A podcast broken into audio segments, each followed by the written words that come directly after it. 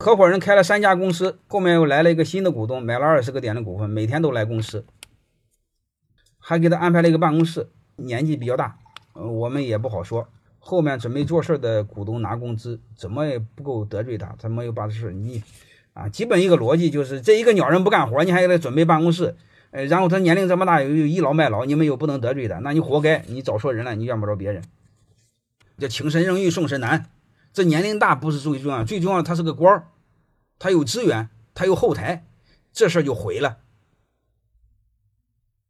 这我就聊这一点。如果是二十个点的股东，第一办公室不要给他不干活，你给给他安排办公室干什么？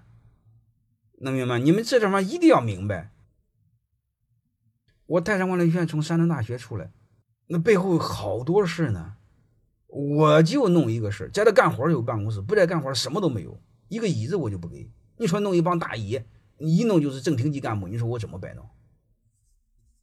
这就是我在说怎么做决策。第一，用未来做决策；第二个是什么？小事上面子利益都可以让，但原则不能破。你比如多给点钱呢，逢年过节多送点东西没问题，原则东西不能破。他又不干活，你给他安排办公室干什么？他又倚老卖老，你让他来干什么？两点，第一点就是你把钱退给他，高价退给他。你他妈的翻一倍把股份给他买回来，让他走人。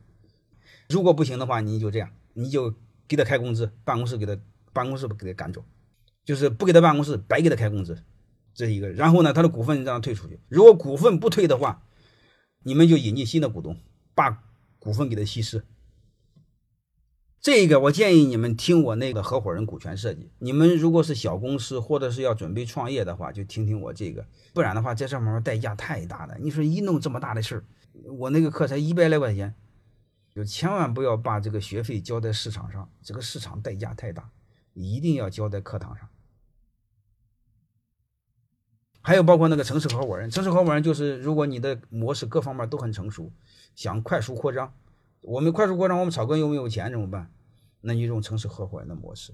当然，如果你的企业有一定的规模，过了一两千万，那你就听听我的，呃，更贵一点的课，就是几千块钱的。如果你过亿的话，你就听听我几万块钱的课。